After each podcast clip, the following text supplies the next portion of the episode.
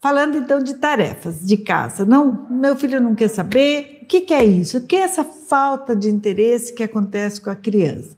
Ela está sempre querendo comunicar alguma coisa. Vamos lembrar que o comportamento da criança é um comportamento que ele manifesta claramente, principalmente a criança menorzinha, né? Desde pequenininho, dois, três anos, quatro anos, a criança, quatro, cinco é a idade da birra, né? Mais ainda que a gente fica, assim, assustado com o comportamento da criança, porque vem aquele comportamento inadequado, indesejado, justamente no momento que você também nem sempre está disposto a corrigir, colocando limites porque muitas vezes você está ou fora de casa com a criança e ela fazendo birra na frente de outras pessoas, ela aproveita que você na frente da visita não vai chamar a atenção dela, então ela aproveita e naquele momento fica pedindo um monte de coisa e fazendo tudo para chamar a atenção, né? Que a gente fala, ah, a criança está querendo chamar a atenção em cima dela.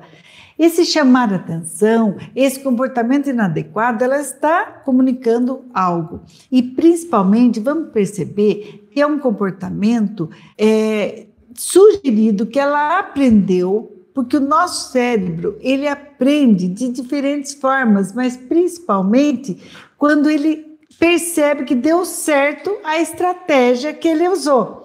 Por exemplo, a criança chora, você dá o que ela quer. Pronto, ela aprendeu o quê? Que ela tem que chorar. Isso desde bebezinho. Chorou, ganhou mamar? Aquele ditado, né? Quem não chora não mama.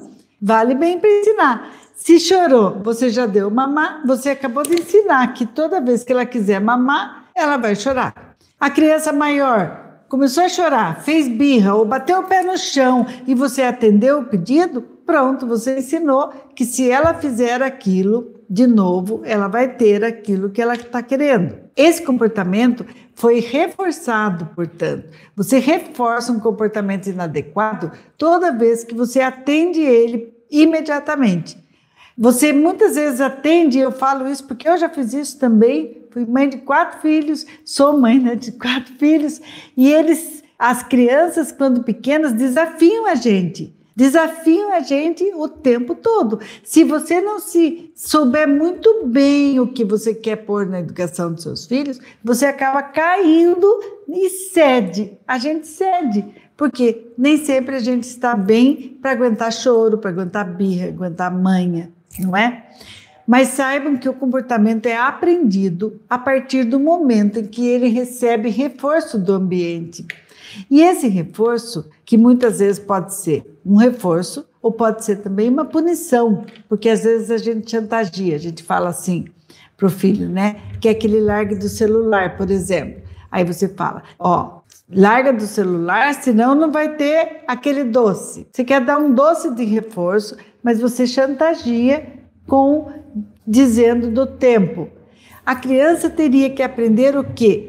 A ter o limite. Você mandou parar até naquele tempo, ela parar realmente. Se ela não para e você fica punindo, você está educando para o condicionamento da punição caso ela erre ou do reforço caso ela acerte. Por exemplo, fez tudo certinho, aí você vem dar um bombom, dá uma balinha porque ela fez tudo certinho. Não, ela tem que ter a autonomia de saber o que é certo e o que é errado, de aprender as regras, ela vai aprender conforme você vai mostrando. Conforme ela aprende as regras, ela vai aprender a agir daquele jeito, com aquele comportamento. O comportamento ele é estimulado então por um reforço arbitrário às vezes. Esse reforço arbitrário é tudo aquilo que não é natural acontecer o natural seria a criança fazer o que ela tem que fazer. Tá, esse é o ideal, né? Natural, ideal. Que a gente nem precisasse dizer parabéns, muito bem, que é um reforço já, um reforço arbitrário também, mas é um reforço só na fala. Ou que eu não precisasse nunca dar um reforço de compensação, por exemplo, dar uns docinhos, sair passear, programar um presente, compra de um presente. Já vi crianças que, infelizmente, só faziam as coisas se ganhassem uma surpresinha, se ganhassem um presente em seguida.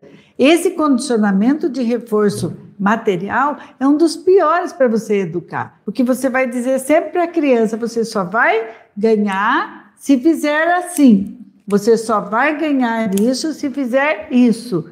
É uma educação que às vezes, muitas vezes eu já fiz também. A gente erra, porque a gente apela para um reforço positivo dessa forma, mas não educa para autonomia. Nós queremos crianças que tenham aquele prazer, que sintam o prazer de fazer as coisas certas porque ela sabe que é certo. Aí falando de escola, o que, que dá prazer para ela? É quando ela acerta um exercício que ela se esforçou para fazer, uma atividade que ela viu que ela sabe. E aí ela sente uma alegria tremenda de ter aprendido. Ela sai, muitas vezes a criança sai com uma atividade mostrando para alguém. Se está fazendo com a mamãe, ela quer mostrar lá para o papai. Se está fazendo para o papai, ela vai mostrar para a mamãe ou para a vovó, para quem estiver perto. Olha o que eu fiz, eu acertei. Olha o que eu consigo fazer. E quando a criança começa a ler, ela lê uma palavra que ela tem certeza que aquilo ali ela leu certo, mesmo ela pega e sai correndo contar. Olha, papai, eu aprendi a ler. Esse, essa alegria, essa espontaneidade que os autores chamam, o, George Snyder, ele fala uma coisa linda, que é fazer a criança vivenciar a alegria crítica. Essa é a alegria crítica que a gente gostaria de ver acontecer o tempo todo em todo o aprendizado escolar, dentro da escola, a alegria crítica, que é o quê? É uma alegria que a criança se satisfaz por ter aprendido. Pense você, quando você aprende uma coisa, você fica muito feliz. Quando você realiza algo que você faz muito bem no seu trabalho, você não fica feliz? E precisa do reforço do seu chefe constantemente? Não. Você precisa se sentir feliz. Essa alegria de se sentir feliz é a alegria que mais faz o ser humano ficar equilibrado emocionalmente, ele equilibrado para fazer novamente querer fazer certo sempre.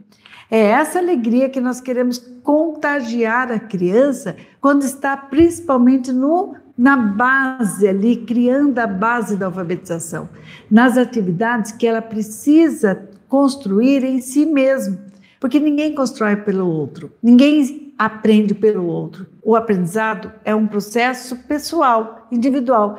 Ninguém aprende pelo outro. A criança vai aprender só porque você quer ensinar, só porque o professor está mandando a tarefa e ele acha que daí o, aluno aprendeu? Não. E o professor sabe que não é bem assim. Ele manda atividades para uma turma inteira, mas ele sabe que uma vai reagir diferente da outra. Cada criança, no seu ritmo de aprendizagem, irá dar a resposta de acordo com a sua seu conhecimento do momento, o seu sua evolução e seu desenvolvimento pessoal, individual.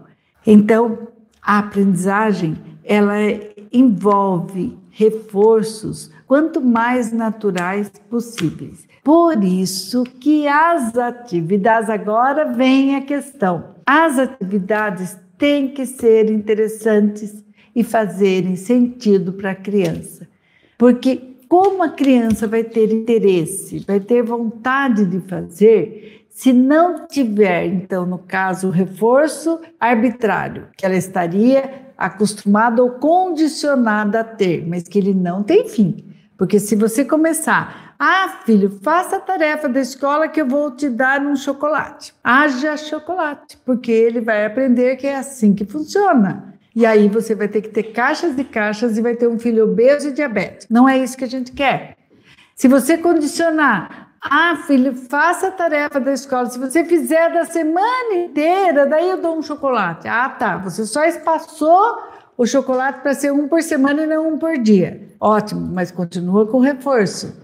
Esse reforço material, seja ele de qualquer ordem, tá? Reforço com comprar brinquedo ou viajar, ou esse tipo de reforço arbitrário, ele é tão negativo quanto a punição. A punição é pior. Por exemplo, se você não fizer, vai ficar de castigo. Se você não fizer, não vai ter celular. Se você não fizer, não vai passear.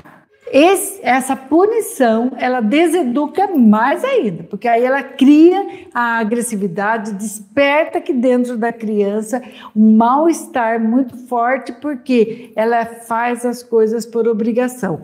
Ela pode até fazer, até conseguir terminar, mas não aprendeu. Esse aprendizado, ele é momentâneo para cumprir ou a não receber o castigo ou para receber a recompensa, no caso, um reforço material. O que dá para fazer? Tem que buscar o equilíbrio. Primeiro, eliminar a punição. Se você não consegue eliminar totalmente o reforço material, você pode substituir esse reforço material por reforço emocional, com palavras de elogio. Parabéns, muito bem, viu como você é bom? Que legal! Olha, estou orgulhosa de você. Quando você, mãe, fala para a criança, filho, estou orgulhosa de você, você está dizendo para ela, você está dando um reforço, mas é um reforço mais perto do natural. Você também está concomitante com ele, alegre. Você também está feliz com o que você viu. Você demonstrou felicidade para ele e ele também vai corresponder. Então, eliminar esses, eliminar totalmente punição, tentar substituir reforço é, de material por emocional, palavras, palavras de elogio não vão fazer mal. Nunca vai ser um reforço tão pesado. Ela deverá vir. A criança está se esforçando para ler, ela conseguiu ler. Você tem que falar Olha que joia, você conseguiu, tem que vibrar com ele. Isso é um reforço gostoso de, de vivenciar e de oferecer para a criança. Então, se, sentir, fazê-la sentir-se capaz, fazê-la sentir-se é, envolvida com a atividade. Mas aí vem então a qualidade da atividade. É aí que pega o interesse da criança, porque a atividade, se ela vem desfocada do desenvolvimento dela, vai entrar em choque. É uma atividade que bate é, contrária ao interesse. Por isso, então, aparentemente parece preguiça, parece má vontade e desinteresse, falta de atenção. Tem pais que ficam muito preocupados porque acham que a criança está com déficit de atenção ela não presta atenção, ela não sabe. Eu estou falando, já falei dez vezes, ela não, não entendeu. Você falar não quer dizer ensinar. Para a gente ensinar, nós temos que levar atividades que ela se interesse. Que tipo de qualidade, que qualidade tem que ter essa atividade? Essa atividade que tem que vir para atender o interesse da criança, com sentido, com significado, de acordo com a idade e interesse daquela idade, com as características daquela criança. Quando nós propomos nosso curso de alfabetização, a gente propõe atividades que são é, para crianças da fase de educação infantil até anos iniciais. Essa fase, ela tem muitas características em comum. Então, as atividades, elas vêm ao encontro do interesse da criança. A criança participa ativamente dessa atividade. É muito gostoso de ver. Querem ver? Ah, já tem comentários aqui, já vou ler. Eu vou ler para vocês o comentário que eu recebi hoje de uma mãe que está no curso com a gente, para vocês verem como, como ela expressa a questão da tarefa da filha dela. Ela falou: Olá, professora Selma, estou iniciando o módulo 3, que ela é uma mãe do curso. Quero lhe falar que estou muito feliz com o curso. Minha filha fará sete anos em outubro e está no primeiro ano antes do curso. Estava no primeiro ano. Antes ela chorava quando tinha que fazer aula de língua portuguesa. Isso me cortava o coração, porque eu não conseguia ajudá-la e também não tinha o apoio da escola. Depois de muita procura, achei seus vídeos no YouTube, resolvi fazer seu curso e, para nossa felicidade, seu curso resgatou a confiança da minha filha. Ela hoje é uma menina que se alegra nas aulas porque ela já identifica muitas sílabas, muitos sons, conforme a senhora orientou. Então, é, ela está muito feliz e confiante. E aí a mãe agradece por estar conseguindo alfabetizar o filho em casa. Olha só que bacana, gente. Por quê? Porque a criança encontrou ali na atividade a alegria crítica. Ela conseguiu perceber-se capaz. Ela se percebeu capaz de executar a tarefa. Ela não fez porque estava para ganhar um brinde. Ela não fez condicionada. Ela fez porque a atividade veio ao encontro do interesse dela. Era uma atividade interessante. Essas brincadeiras que eu ensino aqui na live, que vocês podem assistir em todas as lives passadas aí, tem sempre uma atividade que eu coloquei para fazer, são atividades do nosso curso. Essas atividades são atividades que vão ao encontro da criança. Aí os dois se encaixam, se encaixam. E a criança, por sua vez, está aprendendo. Quando ela aprende, brilha os olhos. E literalmente vem uma alegria de saber que sabe.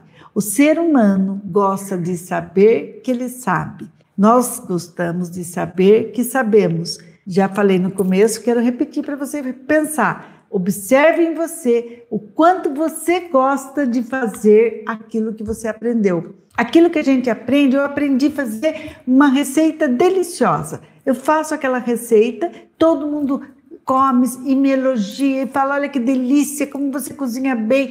Eu como, eu me satisfaço, que delícia, deu certo. É uma delícia? Aí eu posso dizer: eu aprendi a fazer essa receita.